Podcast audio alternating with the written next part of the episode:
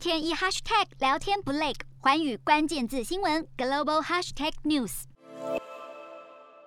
英国首相强生在议会上承认，他的确有参加当天唐宁街花园举办的派对，但澄清他是去感谢幕僚，而且在二十分钟后就回到自己的办公室。他说，事后来看，当时应该要把所有人赶回首相官邸，再找其他方式来向幕僚表达谢意。对此，他向社会大众表达歉意。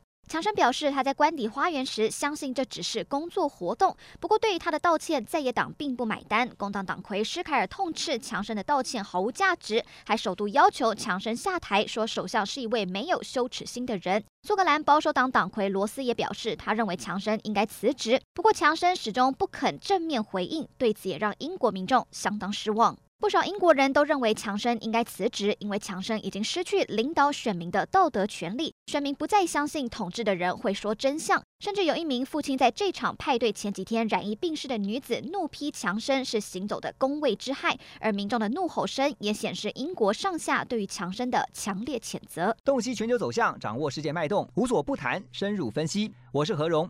环宇全世界全新升级二点零版，锁定每周三、周六晚间九点，环宇新闻 MOD 五零一中加八五凯播二二二以及 YouTube 频道同步首播，晚间十点完整版就在环宇全世界 YouTube 频道。